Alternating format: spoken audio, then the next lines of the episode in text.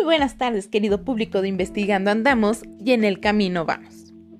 El día de hoy les traemos un tema súper interesante y solicitado por muchos de ustedes. Hablaremos de los paradigmas de la investigación educativa. En primer lugar, tenemos a nuestro paradigma positivista.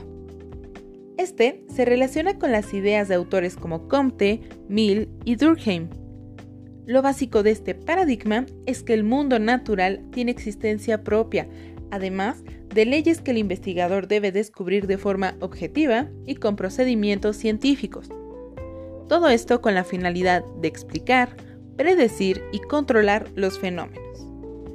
Desde esta concepción, la investigación educativa equivale a investigación científica aplicada a la educación, por lo tanto, deberá alinearse a las normas del método científico en su sentido más riguroso.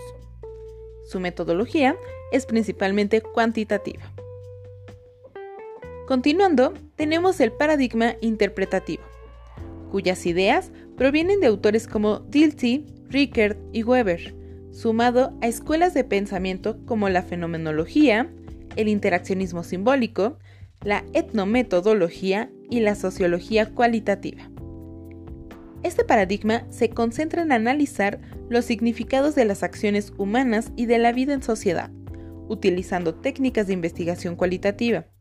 Además, intentará interpretar y comprender la conducta humana desde los significados e intenciones de los sujetos que intervienen en la escena educativa, centrándose en la descripción, comprensión y aceptación de que la realidad puede ser múltiple, holística y dinámica.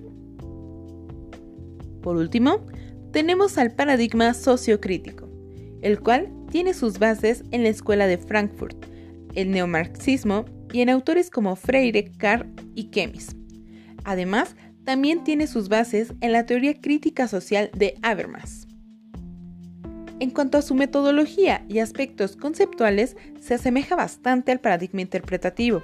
Sin embargo, se adicionan la ideología de forma explícita, además de la autorreflexión crítica en los procesos del conocimiento. Su finalidad principal es la transformación de la estructura de las relaciones sociales, además de dar respuesta a determinados problemas generados precisamente por estas, partiendo de la acción-reflexión de los integrantes de la comunidad. Este paradigma adoptará una visión global y dialéctica de la realidad educativa, además de relacionar la teoría del conocimiento con la realidad y la práctica.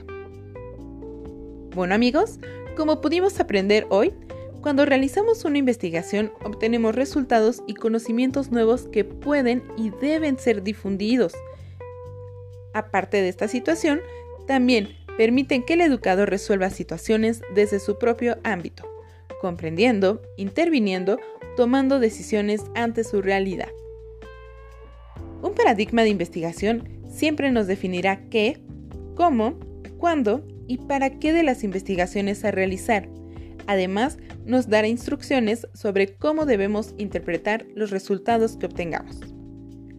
Elegir un paradigma de investigación no solo dotará de dirección en las investigaciones, sino que permitirá la selección de herramientas que lleven a resultados de calidad, tales como la mejora de las prácticas educativas, de aprendizaje, de enseñanza, de las dinámicas de interacción familiar, dentro de las aulas, en los centros, en los rendimientos académicos del alumnado y en la calidad educativa que puede ser regional, nacional o incluso internacional. Esto ha sido todo por hoy. Esperamos que haya sido de su agrado y recuerden, investigando andamos y en el camino vamos. Hasta la próxima.